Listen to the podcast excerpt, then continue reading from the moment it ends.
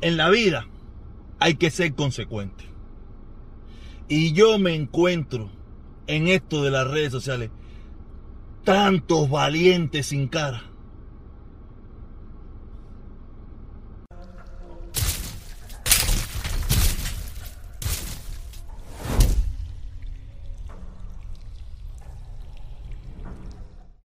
Oye, buenos días, buenas tardes, buenas noches. Me da igual, lo importante es que lo mire.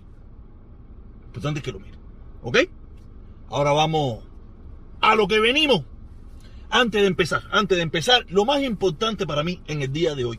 Lo más importante para mí en el día de hoy, 11 de noviembre. Un día como hoy. Un día como hoy, a esta hora, yo estaba muy triste. Y lo sigo estando por dentro me llega la noticia del fallecimiento de mi papá.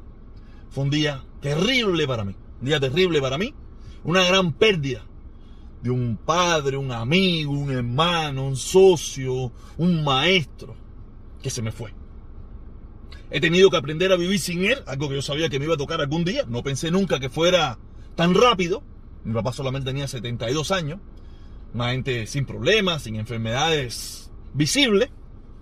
¿Tú sabes? Pero nada, la vida es así. Y he tenido que aprender a vivir sin, sin, ese, sin ese padre, sin ese consejero, sin ese amigo, sin ese compañero. Que muchos de ustedes conocieron aquí en las redes sociales y, le guardan mucho cariño. Que hasta vienen que joden con eso. Pero nada, eh, hoy se cumplen ocho meses de su partida. Espero que de donde esté eh, me siga cuidando a mí, a todas las personas que él estime conveniente lo siga cuidando, lo sigo velando. Y solo decirle que sigo siendo consecuente con mi forma de pensar. Puede ser que te guste, no te guste, pero soy consecuente. ¿Ok?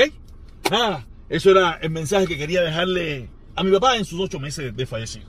También, también quiero felicitar, porque en el día de hoy aquí en los Estados Unidos es el día del veterano.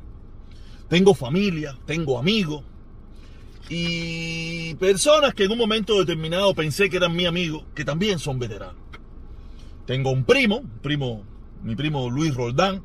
Tengo un gran amigo, un gran amigo, Alexander Jubiel. Y tengo otro que también, no lo puedo decir amigo hoy en día, pero es un hermano cubano. Eh, Carlos Lazo, que también es veterano de guerra. Carlos Lazo me sale hasta en la sopa. ¿Tú te imaginas que esto, que hasta en esta mierda tengo que, tengo que hablar de él? Pero nada, eh, honor a quien honor merece, por haberse, eh, ¿cómo puedo decir?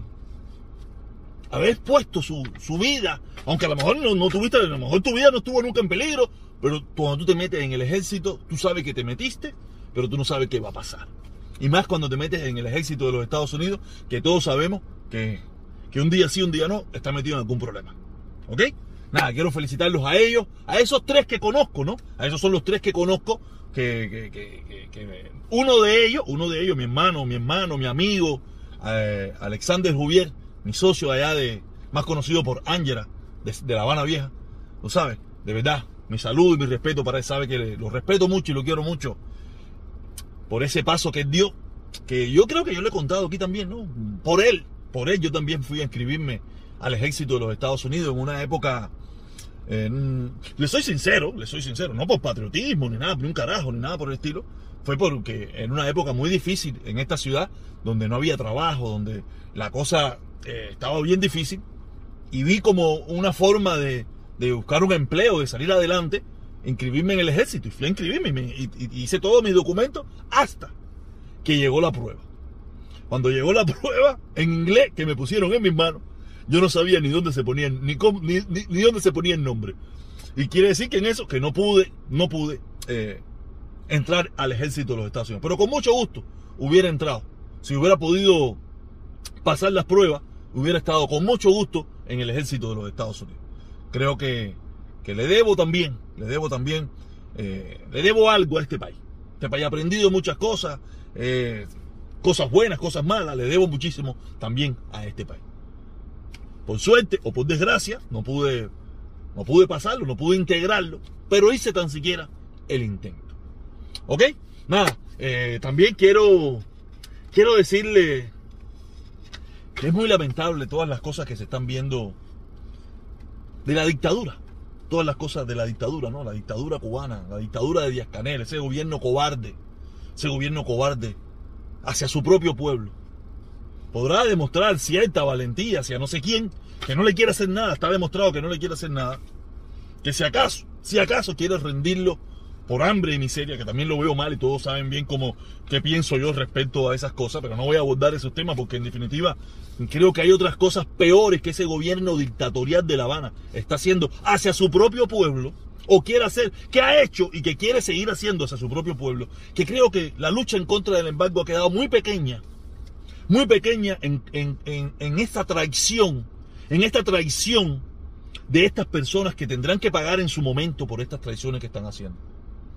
Yo puedo entender que hay muchas personas confundidas, confundidas verdaderamente, eh, embuidas en ese mensaje de, de, no sé qué, de que si nosotros, el grande, el pequeño, el Goliat contra el no sé David, la bobería esa, y no se acaban de dar cuenta que, que yo también lo hice, la injusticia que pueden estar defendiendo.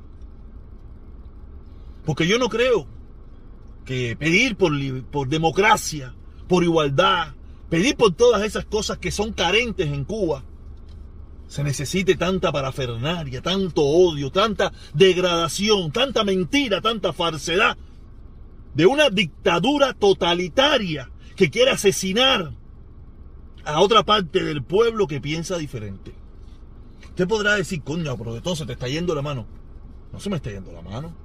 Cuando esa dictadura totalitaria incita a una parte del pueblo, le da toda la justificación y les miente y les dice, tienen todo el, el aval para golpear, patear, asesinar, acribillar a tiros al cubano que vive en la isla, que piensa diferente. ¿Qué cosa es eso? Todos hemos visto todo lo que es eso, y todo lo que están haciendo, y todo lo que están preparando para este 15 de noviembre. Solo demuestra la debilidad de su mensaje. Solo demuestra la carencia de fuerza en su gobierno. Solo demuestra la falta de empatía o la falta de apoyo de una parte de ese pueblo. Yo entiendo que usted que vive aquí como yo, fuera de este, fuera, arriba del pan con jamón, usted quiere apoyar eso, no sé, usted lo quiere apoyar, pero usted no vive allí. Usted no vive allí. Ahora voy a hablar de eso también, porque alguien me, me mandó un mensajito. ¿Sabe? Usted no vive allí. Usted quiere apoyar eso. No sé por qué usted lo quiere apoyar, porque usted no, usted no vive de nada de eso, ni quiere vivir de nada de eso. Yo tampoco. Por eso, esa cobardía, esa debilidad. Ayer, el ministro de Relaciones Exteriores,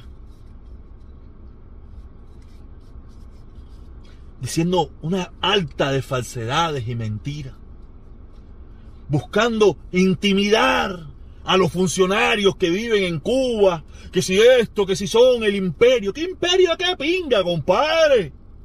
Dejen hablar del imperio ya y déjense de descaro que usted aquí los únicos, los únicos que están locos por estar dentro del imperio y que el imperio les salve el problema de su, de su, de su, de su fracaso político, económico y social. Son ustedes que no se quitan al imperio de encima porque ustedes son más platistas, ustedes son más traidores que los mismos traidores, los anexados por cuenta propia que viven en los Estados Unidos, que son ciudadanos americanos y se pasan hablando mierda y defendiendo esa dictadura, cuando ellos son los primeros anexados, los primeros traidores a su país. Traidores. Sí, sí, tú que me miras, tú que me miras, y a patrio muerte, y a Canel para lo que sea. Ah, si tú eres ciudadano americano, tú traicionaste a tu país. Tú traicionaste a tu gente. Tú no quieres ser cubano. Tú prefieres ser de otro país porque sabes que tu país, tú entiendes que tu país es una mierda. Por eso tú quieres ser de este país o de cualquier otro.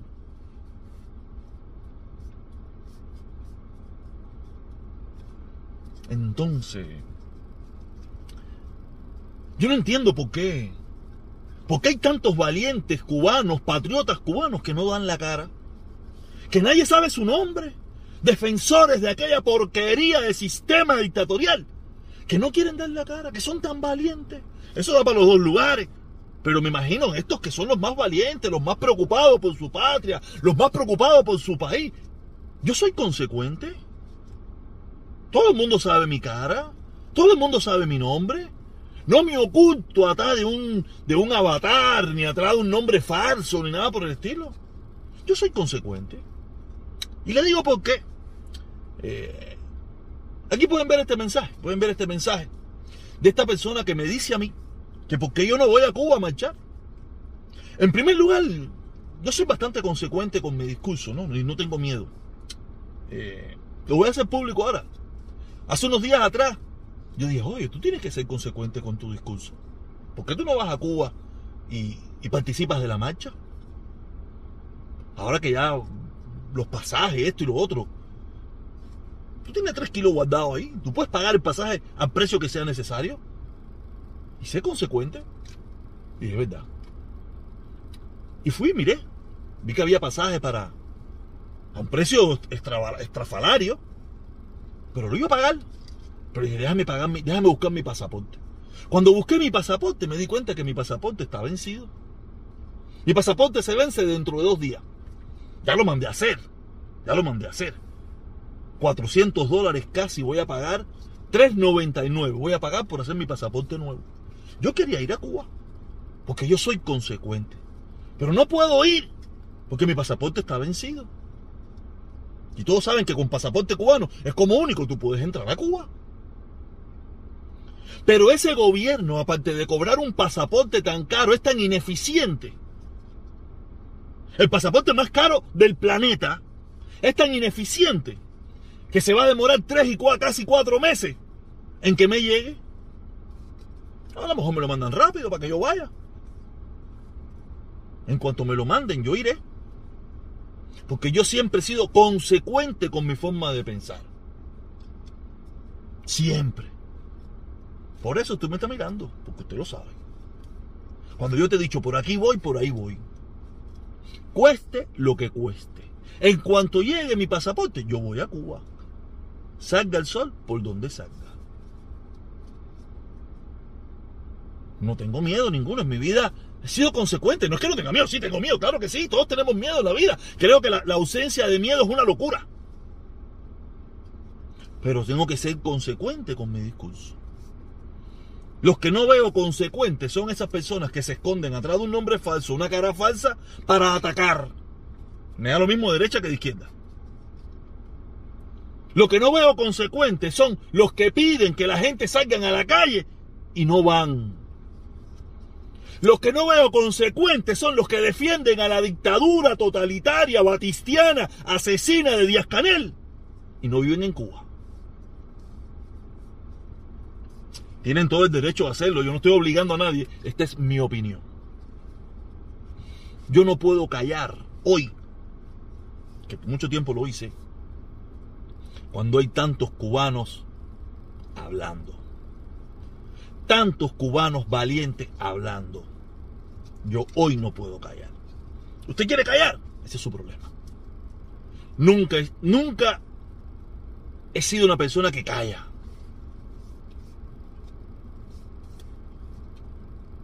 y menos ahora, cuando mi pueblo pide cambio. Y cuando el cambio es verdadero, de cubanos, cubanos dignos y honorables dentro de Cuba. En otra época eran unos cubanos un poco raros, ahí un poco locos, con una juntamenta que no me gustaba. Por eso muchas veces no los quise apoyar. O no me monté en ese tren. Pero ahora, ahora sí. Ahora sí son buenos cubanos. Cubanos dignos, cubanos con honor, cubanos con respeto, cubanos que tienen más o menos una idea parecida a la mía, cubanos sin miedos. Por eso tienen todo mi apoyo. Todo mi apoyo.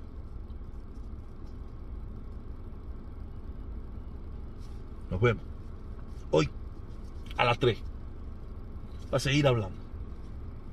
Cubanos buenos, por eso tienen todo mi apoyo. ¿Quién yo soy? Un cubano más. Un cubano más. Más nada que eso. Nos vemos a las 3.